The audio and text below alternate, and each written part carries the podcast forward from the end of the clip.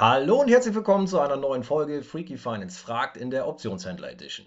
Heute spreche ich mit Andreas Martens von Einfach Optionen. Andreas ist auch Sprecher beim Online-Kongress Die Höhle der Optionstrader. Das ist der große Optionshändler-Kongress zum kleinen Preis. Er findet am 22. und 23. Oktober diesen Jahres statt und neben Andreas haben wir zwölf weitere Vortragende am Start und ich werde die Veranstaltung moderieren. Andreas Thema beim Kongress dreht sich um die Entwicklung einer regelbasierten Einkommensstrategie mit Optionen. Wenn du beim Kongress dabei sein willst, solltest du jetzt deinen Platz sichern, denn der Early Bird Preis gilt nur noch bis Ende Juli und danach werden die Tickets teurer. Den Link zur Kongressseite samt der Buchungsmöglichkeiten findest du in der Videobeschreibung. Jetzt aber zum Interview mit Andreas. Hallo und herzlich willkommen. Vielen Dank, dass du heute dabei bist und die Fragen der Freaky Finance Community beantwortest. Stell dich doch bitte kurz vor, wer bist du? Was hast du außerhalb des Finanzbereichs ursprünglich gelernt? Wie und wann bist du mit der Börse allgemein und mit dem Optionshandel im Speziellen in Kontakt gekommen?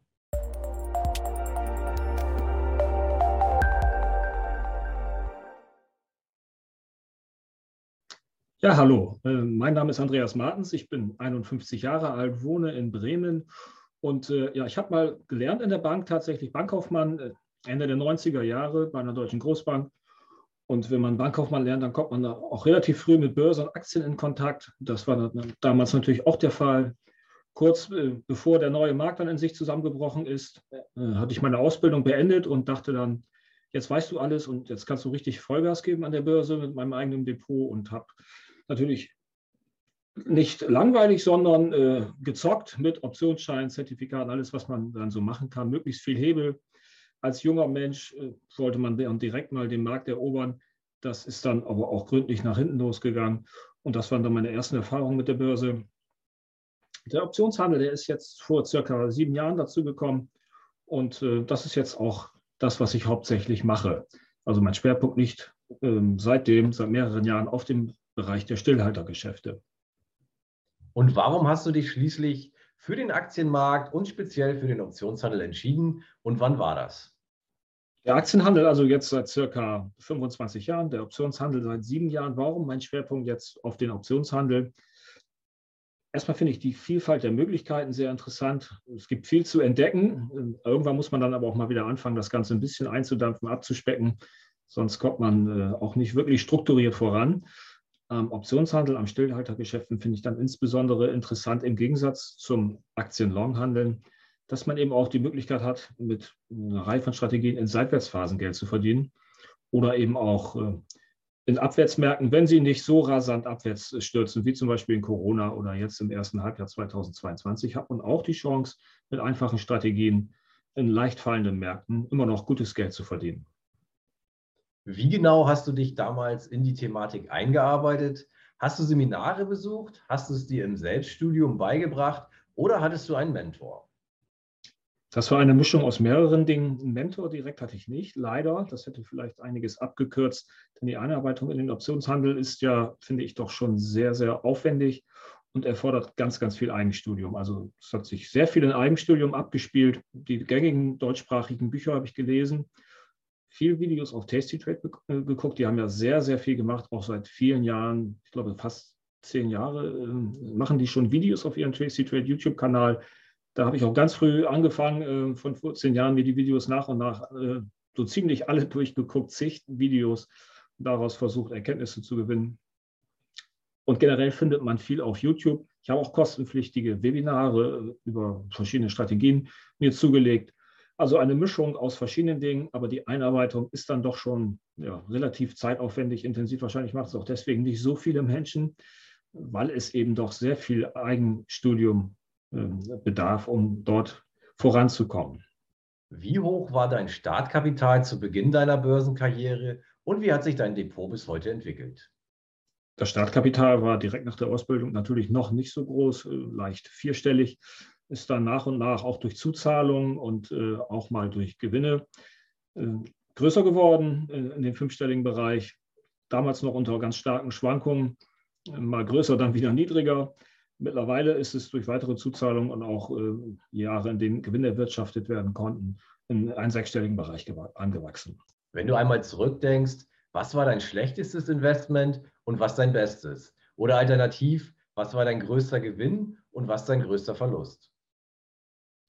Der größte Verlust oder einer der größten Verluste, das war sehr wahrscheinlich eine Put-Spread-Geschichte auf äh, Crude Oil im vierten Quartal 2018. Wer da mal in den Chart gucken möchte, wer es nicht mehr im Kopf hat, Crude Oil ist da 40 Prozent eingebrochen bis Heiligabend. Und ich war eben im Put-Bereich dort investiert, im Stillhalterbereich und hatte kein festes Regelwerk für diesen Trade und habe versucht, im fallenden Markt, im stark fallenden Markt, eine Strategie so lange rumzudoktern, an der Position zu reparieren, um auf Teufel komm raus noch mit Gewinn aus dieser Position rauszukommen. Ich dachte, wenn ich nur oft genug rolle, dann wird mir das schon irgendwann gelingen. Irgendwann muss ja, wenn man das so denkt, irgendwann muss ja der Kurs mal aufhören zu fallen. Tat er aber nicht, sondern erst Heiligabend als dann 40 Prozent auf der Uhr standen. Minus 40 Prozent von Oktober bis Heiligabend. Und jetzt dürft ihr auch noch mal dreimal raten, wann habe ich dann wohl diese Position völlig entnervt, schweißgebadet und mit ganz vielen schlaflosen Nächten letztendlich mit viel zu großem Verlust aufgelöst? Genau richtig geraten, Heiligabend. Was ist danach passiert? Guckt in den Chart, dann werdet ihr es sehen. Äh, also das, äh, ja, das bleibt sicherlich bis zum Ende meiner Börsenkarriere haften, dieser Trade. Und deswegen für mich auch kein Handel mehr ohne Regelwerk. Das ist eine, eine große Lehre aus na, zu viel Verlusten aus Einzelpositionen.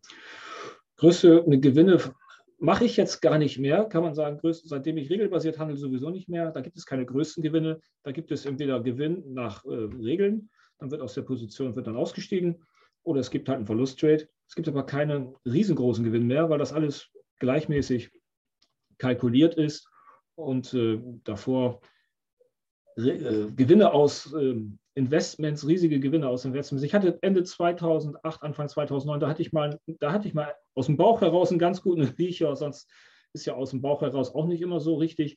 Damals war das ganz gut. Habe ich Anfang 2009 gedacht, jetzt muss es doch mal aufhören zu fallen und wieder steigen an den Aktienmärkten. Damit habe ich damals dann zum Glück mal richtig gelegen, habe alles genommen, was ich noch zusammenkratzen konnte, habe den Dispo ausgereizt und bin dann auf Shoppingtour gegangen. Und das war dann doch mal ein Glückstreffer, dieser Einstieg zu dem Zeitpunkt. Und die Position habe ich dann in den Folgejahren nach und nach dann eben auch mit netten Gewinn auflösen können.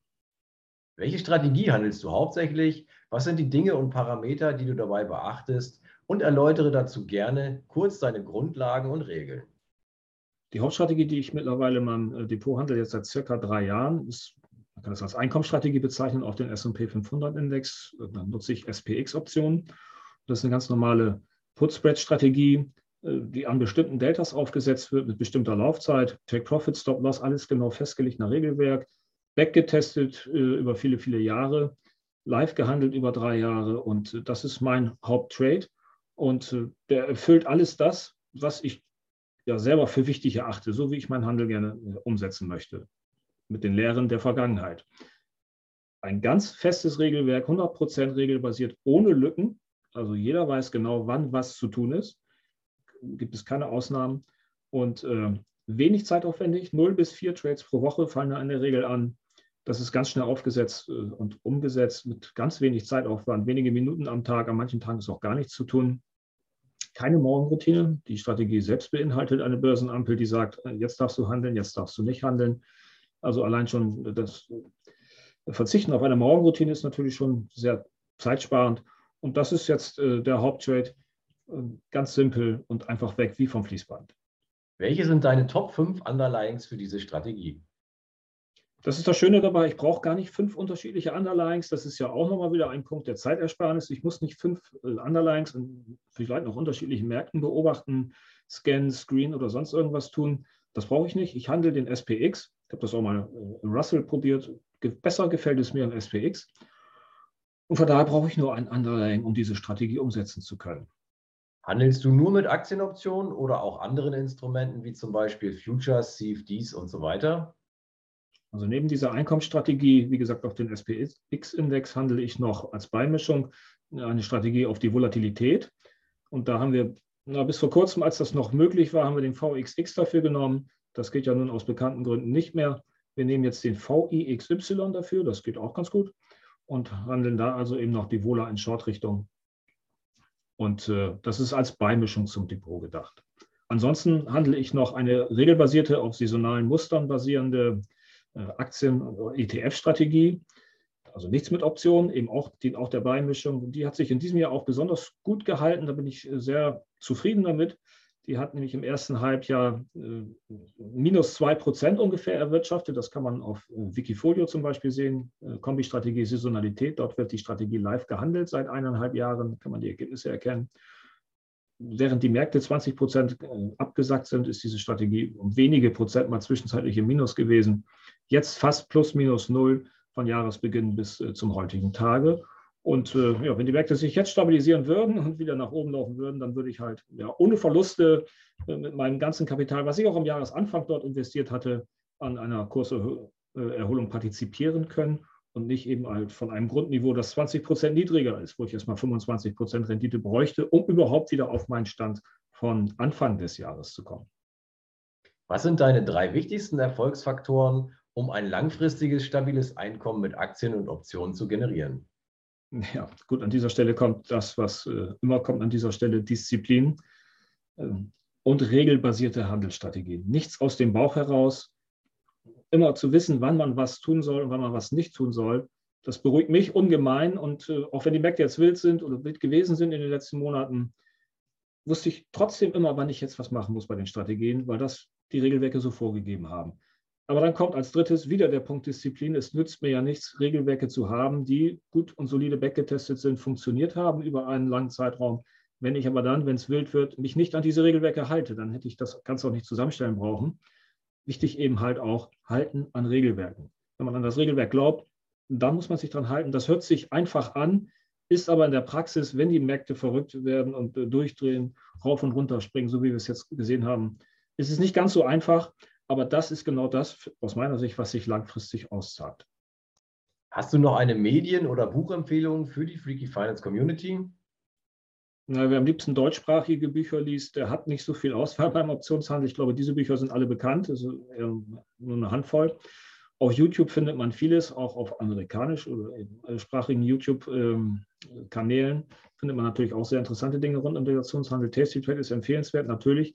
Und es gibt äh, auch ein paar äh, Facebook-Gruppen, die Optionshändler, wir sind Optionen oder äh, die Stillhalter. Dort kann man mitlesen, da erfährt man auch immer einiges und da ist ein guter Austausch. Und es lohnt sich dort mal vorbeizuschauen. In diesem abschließenden Teil geht es um den Optionshandel in der Praxis. Ich stelle fünf Fragen. Du hast für jede Antwort zehn Sekunden Zeit und wir sollten in 50 Sekunden durch sein. Los geht's. Was sind deine Lieblingstools für das Börsengeschäft? Da gibt es im Wesentlichen drei Tools. Natürlich TradingView für die Chartanalyse, äh, dann äh, die Think of Swim Plattform für die Analyse von Optionstrades, aber auch das ThinkBack-Modul, was in, äh, in der TOS enthalten ist, um Backtests machen zu können mit historischen Kursen. Und eDelta Pro nutze ich sehr viel, um eben Backtests zu machen für verschiedene Strategien. Dort gehen auch Intraday-Kurse. Wie viel Zeit investierst du täglich für deine Investments?